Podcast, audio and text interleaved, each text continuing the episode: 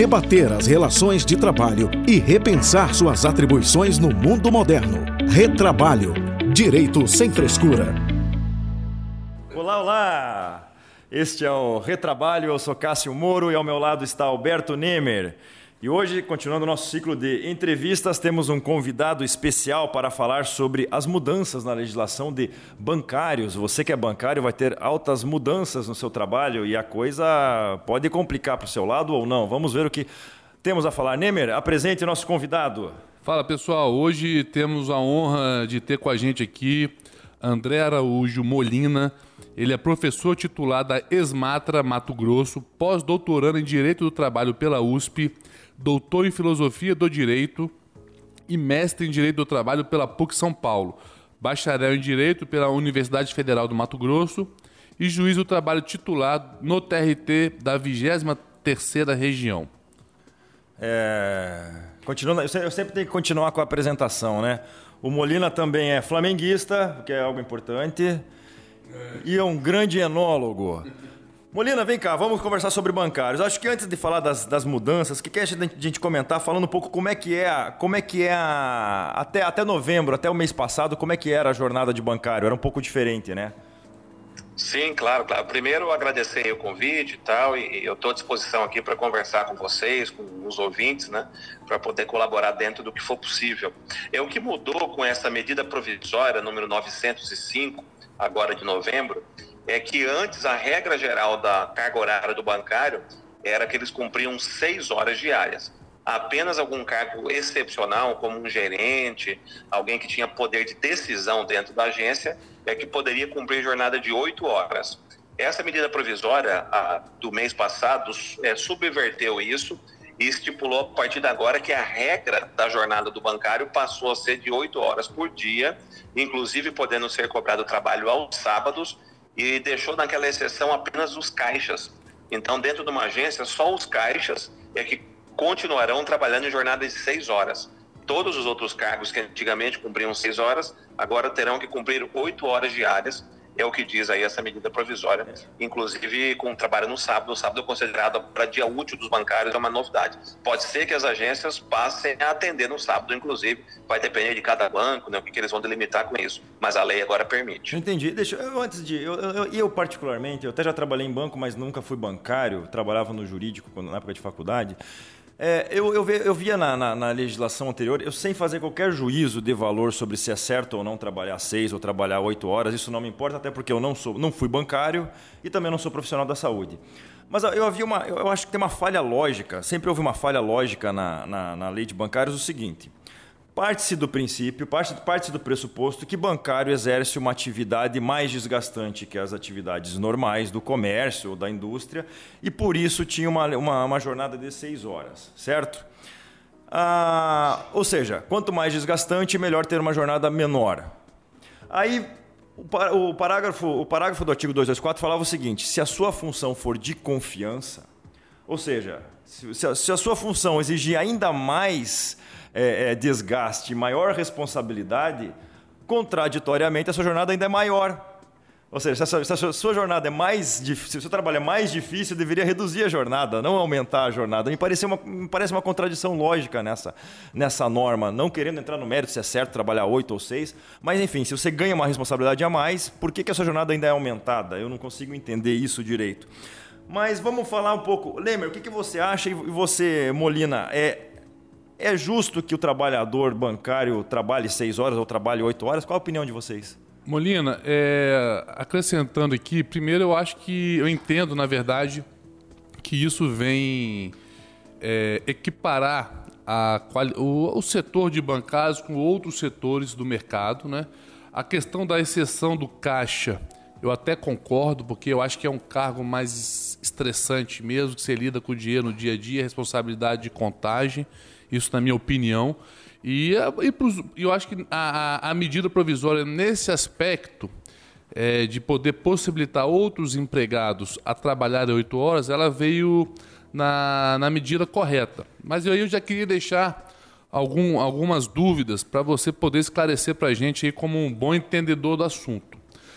Primeiro, esses trabalhadores hoje que não são caixas, que recebem por seis horas, na sua opinião, para eles passarem a trabalhar oito horas, eles vão ter que ter um aumento proporcional de, do seu salário ou eles vão permanecer com o mesmo salário? E a segunda pergunta seria o seguinte: sobre a súmula 113 do TST, que considera o sábado não dia útil. Aí eu queria ouvir sua opinião, Molina, sobre essas duas questões. Ok, vamos lá. Primeiro, uma observação de ordem histórica, que dois motivos justificaram lá atrás, na origem, a jornada do bancário ser reduzida. A primeira, que era um trabalho à época manual, muitíssimo desgastante, né? É, os bancários trabalhavam em, com, com, máquinas da datilografia, né? então havia um desgaste físico mesmo, um trabalho repetitivo. Cálculo manual. E mental, é, é, manual e mentalmente desgastante. Este é um motivo histórico. E o outro também, que, que está subjacente, é que lá no começo, na origem, os primeiros sindicatos que ganharam muita força foram os sindicatos dos bancários. Então, meio que de uma forma bastante pragmática, o governo da época resolveu fazer um agrado aos bancários, já que os sindicatos deles eram os mais fortes possíveis, e o governo não queria experimentar uma greve de bancários, né, que, que o atendimento do bancário, caso suspenso, atrapalharia bastante naquela época. E hoje em dia essas duas questões mudaram, né? A maioria dos serviços bancários não são feitos nem mais presencialmente. Hoje se usa é aplicativo, caixa eletrônico. Então isso desafogou as agências retirando um pouco daquele estresse, daquela carga de trabalho que existia nas agências, e os sindicatos de bancários também perderam um pouco de força e o protagonismo. Então, por essa questão histórica, essa mudança também de cultura, é que a jornada foi aumentada e equiparada. É, desculpa te interromper, até, até esse propósito a gente vê as, as convenções coletivas anualmente vem perdendo, perdendo garantias do bancário já há anos, né? Ou seja, per, perde-se o protagonismo mesmo, o sindicato de bancários no, no tempo, né? Exato, é que o sindicato sempre foi muito coeso e muito forte, e o trabalho do bancário é indispensável. Então, na, em greves de 10 anos atrás, as agências fechavam em greves e as pessoas tinham boletos vencidos, gerava um é. transtorno na população muito grande, e eles tinham força de negociação por conta disso. Então, agora, com bancos digitais e tudo mais, a atividade manual do bancário perdeu muito espaço e com essa perda de espaço perdeu força também de negociação. Isto é, é natural, né? não é desejável, mas é natural que ocorra. Mas continue, tá? Eu te cortei. Tá, em relação às duas questões, esses são pontos muitíssimo importantes. Para falar na prática, com essa mudança da, do horário de trabalho, aumentando em regra de 6 para 8, eu que sou é, é parte administrativa de um banco, posso já exigir que os atuais bancários já aumentem a sua jornada? Este é um ponto muitíssimo polêmico que demandaria até uma discussão um tanto mais profunda, mas que eu vou procurar resumir. Há duas posições em relação a isso. Há algumas pessoas, inclusive decisões do Tribunal Superior do Trabalho, que dizem que os atuais bancários não poderiam ter a sua situação piorada, ou seja, aumentar de seis para oito horas. Eles teriam uma espécie de direito adquirido contratual de que apenas os novos bancários, os novos contratados daqui para frente, é que poderiam ser submetidos a essa nova jornada. Essa é uma posição mais restritiva, digamos assim, uhum. que se ampara numa orientação jurisprudencial do TST de número 191. Mas não é, não é a minha interpretação. A minha interpretação pessoal, né, inclusive, é, a minha, é objeto da minha pesquisa de pós-doutorado, essa ideia de direito transitório e a minha posição, respaldada em vários julgados do Supremo Tribunal Federal, é de que pode sim ser exigido dos atuais bancários este aumento de jornada. Por quê? Porque as leis novas, em regra, têm aplicação imediata, alcançando aqueles que estão com contratos em curso, com contratos ativos. Só que aí só, só surge um segundo problema que já está embutido também na pergunta, a questão da remuneração. Porque é, se eu admito que eu suba de seis para oito horas, de quem trabalha agora em seis horas, isso vai implicar necessariamente uma redução do valor do salário hora. E também o Supremo Tribunal Federal, nesses casos, diz que eu tenho que resguardar o princípio da irredutibilidade. O que, que significa falar na prática? Os, os bancários, os, os gerentes os administrativos dos bancos podem exigir que os atuais bancários aumentem a jornada de trabalho? Pode, desde que pague o aumento proporcional do salário. Eu não posso colocar ninguém para trabalhar oito horas e continuar pagando aquele salário de seis horas. Então tem essa possibilidade. Só, só, só, só, só para tentar entender. Então o que você está dizendo é que se a pessoa trabalhava seis horas e recebia seis, 600 reais, ela vai passar a receber 800. É isso que você está falando? Exatamente, exatamente. Que aí eu vou resguardar o princípio da irredutibilidade salarial proporcionalmente a cada hora de trabalho. Que existe um, eu estou tomando como base um entendimento que eu já vi sobre turno ininterrupto de revezamento é basicamente assim: o trabalhador trabalhava, trabalhou em turno fixo sempre 8 horas, até que a empresa adotou turno ininterrupto de revezamento. Para quem não sabe, em turno ininterrupto de revezamento, a jornada é de 6. Ou seja, aquele trabalhador sempre trabalhou 8 horas num turno fixo, recebendo, digamos, 800 reais, para facilitar o cálculo. Quando ele passa para 6 horas no turno ininterrupto, há um entendimento que diz que ele não vai receber 600 reais ele vai receber, é, é, vai continuar recebendo os 800 reais, só que trabalhando 6 horas. Afinal, o turno restringe a jornada, mas não pode ter irredutibilidade. Numa interpretação inversa, nesse caso, quando, quando ele passa de 6 para 8, ele não teria que receber o equivalente a 6, a, a, a 6 horas mais 2 horas extras, pelo menos tudo englobado no salário, mas calculadas como horas extras? Eu, eu só fazer uma observação, Molina, antes de você poder responder, claro. até para fazer uma indagação, para você entender a linha de raciocínio minha que é diverge um pouco do caso. Eu não entendo que seria horas extras. Eu acho que você acrescentaria ao salário dele ao salário. duas horas normais. É, eu estou pensando duas horas com um adicional de 50% para dar o salário fixo, cheio Exato. de oito. E você, para ser o fiel da balança, Molina, o que, que você acha? Vem com um acréscimo de horas extras ou não? Hum, veja, na minha interpretação, não. Eu tenho que resguardar o salário proporcional hora. Então, neste nosso exemplo, quem ganhava 600 reais para 6 horas vai aumentar para 8 horas, recebendo 800 reais. Essas duas horas adicionais não são consideradas horas extras haverá pagamento de horas extras só se ele extrapolar essas 8 horas. Trabalhar eventualmente 10 horas, né? Aí sim ele receberia as outras duas excedentes como extra. É, mas ele vai, ter, ele vai ter uma certa redução, que antes ele trabalhava duas horas a mais, ele recebia como extra, agora não, não mais, né? É, não, é, mas a redução do trabalho além da sexta. Mas o problema é o seguinte, não, que antes... Sem dúvida, sem dúvida. Só que antes, essas duas horas extras estavam fora do parâmetro legislativo. Exatamente. A medida que o parâmetro legislativo agora são de oito horas de jornada ordinária, eu não vejo como admitir pagar hora, hora extra para quem trabalha dentro de uma jornada ordinária. Agora lá no contrato de trabalho do bancário vai estar seis horas. Veja, aí um outro problema muitíssimo refinado. Os bancos vão mudar todos os contratos agora, né? Mas eu acho que... Exatamente. Veja, veja, só, retome, retomemos aquela questão de direito transitório, que eu vou aprofundar em dois minutos. Perfeito. O Supremo Tribunal Federal diz o seguinte: quando eu tenho uma negociação contratual individual expressa, este contrato deve ser respeitado, ainda que venha uma lei nova. Então, se vier uma lei nova alterando o conteúdo de um contrato, o contrato obedece à lei velha da época de sua celebração.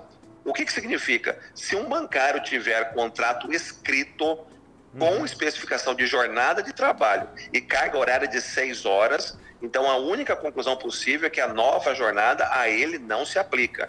Eu estou partindo do pressuposto da aplicação, da, da universalidade dos casos em que os trabalhadores comuns não têm um contrato de trabalho muito detalhado. O que eles têm é carteira de trabalho assinada com função, remuneração e pagamento de salário. Mas Agora, ponto... se tiver um contrato individual com jornada, de fato, a lei nova não é aplicada. Aí, os bancos sempre fazem um é. contrato bem detalhado. Agora, mas eu acho que seria possível fazer um aditivo contratual. Ok, tudo sem bem. Violar o 468 um da CLT. Isso, sem violar. O que, que você acha? Você entende assim? Eu também admito que seja feito um aditivo contratual, sem problema nenhum. Agora, uma pergunta, Molina, só para a gente esclarecer. Qual é a consequência é, em caso essa medida provisória realmente seja, é, se torne uma lei, né, e nos traga essa segurança jurídica, qual é a consequência sobre a súmula 113, a, aquela que, que considera o sábado como não dia útil? Dia útil não trabalhado. Isso. Sim, sim. Essa questão do sábado ser dia útil ou não, o TST, ao longo dos anos, oscilou um pouco a sua Nossa, interpretação.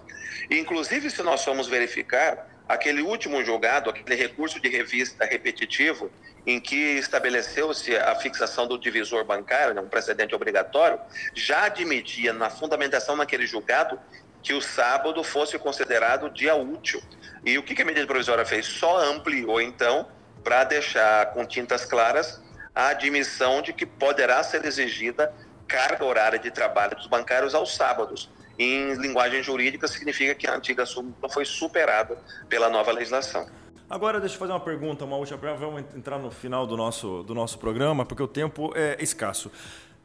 Essa nova regulamentação veio por medida provisória. Você acha isso adequado? Você acha que tem essa essa essa medida foi foi correta? Ela tem aquela urgência que se exige na medida provisória? No meu ponto de vista, não. No meu ponto de vista, a medida provisória, conforme a própria Constituição estabelece, são para situações excepcionais. Há muitas críticas, eu inclusive já publiquei né, artigos de filosofia do direito em que eu critico essa utilização a miúde de medidas provisórias pelo Poder Executivo. Isso potencializou-se desde o governo Fernando Henrique Cardoso, é, Luiz Inácio Lula da Silva usou bastante medidas provisórias, e agora o governo atual Jair Bolsonaro tem caminhado no mesmo sentido. O que é que se faz isso? Sequestra-se a capacidade e a, e a atribuição democrática de diálogo do parlamento. Então, o Poder Executivo começa a atravessar o processo democrático de debate, é, apresenta medidas provisórias, em muitos casos elas nem são aprovadas pelo Congresso logo depois. Isso é péssimo, porque nós temos um, um ambiente de insegurança jurídica. É, se a medida provisória não for aprovada, nós temos uma situação de limbo aí de alguns meses Exatamente. em que ela teve vigência. Então não é ideal de forma nenhuma. E uma outra crítica acadêmica que eu coloco, inclusive essa medida provisória 905 que nós estamos debatendo, ela é muito sofrível a sua redação jurídica. É, Para que você concordo. entenda o que ela quer dizer, você tem que fazer um esforço muito grande. Mesmo nós temos, sendo juristas, tendo noções de interpretação, técnicas de interpretação, temos muita dificuldade para compreender o que, que ela está querendo dizer. Imagine a população que é o destinatário final dessa legislação. Verdade, então, é ela, verdade. É ela é criticável nesses dois pontos. No ponto de redação, muito ruim, e no ponto de retirar do parlamento a possibilidade de debater sobre esse tema com mais profundidade. Perfeito. Molina, eu vou te fazer uma última pergunta. É, exemplificando, na verdade. Vamos supor, hoje o bancário que tem lá seu contrato de trabalho com seis horas, correto? E na situação hipotética de que um, essa, essa MP se torne lei, eu contrato um outro bancário, mas com oito horas, correto? E recebendo o mesmo salário do, do de seis horas. Você vê isso a possibilidade de um enquadramento, de uma equiparação salarial ou são questões totalmente distintas, na sua opinião? Sim, veja, é, é uma questão muitíssimo interessante, só que eu tenho firme comigo de que nesses casos de alteração de regime jurídico, os novos contratados não podem é, é, se resguardar ou se espelhar nos antigos para alegar equiparação de regime jurídico. Eu dou um exemplo muitíssimo mais singelo com a reforma da Previdência. Aqueles servidores antigos que contribuem pelo bruto de seus rendimentos têm resguardado, para quem entrou até 2003, o que se chama da aposentadoria integral. O regime mudou com as alterações constitucionais e quem entra hoje contribui só pelo teto, o servidor público, o teto do regime geral, e tem aposentadoria proporcional àquele valor. Perfeito. Então, se eu admitisse em boa medida a equiparação, significaria que não ia mudar nunca, porque os novos sempre procurariam equiparação naquele regime anterior que é mais benéfico. Então eu só posso falar de equiparação de pessoas que estão dentro do mesmo regime. Excelente. Bom, antes de te conceder a última palavra, só, eu, eu, eu, quanto à medida provisória, eu ainda eu, tenho uma, um certo receio dessa medida especialmente por ser uma medida provisória, eu já falei que não vou entrar no mérito se seis ou oito horas é mais justo para o bancário, mas pelo que nós vimos aqui, ela apenas retira direito do trabalhador. Se ela tira direito do trabalhador, ela beneficia quem? Os bancos, não é? Ah, só um exemplo simples, se antes ela, ela precisava contra e, e detalhe, normas que tendem a, a ter uma certa relevância, ou que tentam criar novos empregos, são aquelas normas que reduzem jornada, não que aumentam, né? Exemplo daquela lei de tempo parcial, enfim. Então, por exemplo, se antes o, o, o, o, banco precisava de 24 horas de trabalho, ela precisaria de quatro trabalhadores. Hoje, ela, com três, ela resolve isso. Ah, aí me, aí me, me, me vê um negócio. Essa, essa, essa, essa medida provisória ela vem num momento muito oportuno para bancos, quando eles estão enfrentando uma, uma, uma transformação na atividade deles. Hoje eles competem muito com as fintechs. As fintechs enxutas, dotadas de tecnologia, pouca mão de obra contratada, mas de alta, é, alto gabarito. E os bancos têm que se reinventar, têm que dispensar, têm que reduzir agências e têm que reduzir o custo trabalhista. Então me parece que essa medida provisória veio de fato para beneficiar bancos para na concorrência com fintechs. É? Então, me parece que além de retirar direitos sociais, afinal estão retirando o direito do trabalhador, me parece que essa lei também está ela tá criando uma espécie, uma espécie de incentivo aos tradicionais e poucos grandes bancos brasileiros Uh, para enfrentarem esses novos bancos eletrônicos, essas novas fintechs. O que acaba por violar também o princípio neoliberal, né, que o Estado tem o dever de garantir uma livre concorrência sem se meter, ele está beneficiando um, um tipo de, de, de, empresa. O que, que você acha disso? Eu estou só aqui divagando sobre isso. Não, eu tô, eu tô de pleno acordo, sim. Tanto é que nas, nas razões que em tese justificam a medida provisória, ela veio a pretexto de regulamentar ou de instituir o contrato verde e amarelo, né, que foi uma um, um argumento é, político, econômico de criação de empregos e tal, e veio como uma espécie de jabutina no jargão legislativo, Exato. inserida essa, essa alteração aí no artigo 224 da CLT, sem nenhuma justificativa sequer de cunho político ou de cunho técnico para essa alteração. Então, também tem essa percepção, a mesma que a sua, de, de compreender que ela veio mesmo para beneficiar os bancos em, em grande medida e principalmente, na minha percepção, os bancos públicos, porque os bancos privados podem, em tese, dispensar trabalhadores e ter uma maior mobilidade. Sem Agora, a Caixa Econômica Federal, Banco do Brasil, entre outros, tem um, um sistema para reduzir quadros muito mais engessado. Lembrando Banestes, aqui, é. no estado, aqui no estado nós temos um Banco do Estado do Espírito Santo. Exato, exato. Agora... Porque embora sejam celestistas, esses bancários, Isso. por serem concursados na origem, eles têm um procedimento mais dificultoso de, de desligamento. Esse é o grande então alvo. os bancos não têm, é, não têm essa mobilidade toda. Uhum. Então acredito que seja assim, de fato, para beneficiar bancos, inclusive bancos públicos. Perfeito, Molina. Obrigado. Molina, obrigado. Só queria é, fazer coro com vocês sobre a crítica à medida provisória, porque realmente eu nunca vi medida provisória com vacácio legis, né? Que ela veio com diversas com diversos tipos de vacácio legis. Então não teria realmente o um regime de, de urgência. Mas concluindo aqui o nosso podcast, agradeço mais uma vez a gentileza, a sua disponibilidade e essa aula aí que você pôde nos dar aí sobre os bancários. Obrigado, Molina. Caros ouvintes, muito obrigado pela sua paciência, por nos ouvirem, nos curtam, ouçam, repliquem. E é isso aí. O Instagram é. Arroba Retrabalho Podcast. Obrigado, gente. Até a próxima. Debater as relações de trabalho e repensar suas atribuições no mundo moderno. Retrabalho. Direito sem frescura.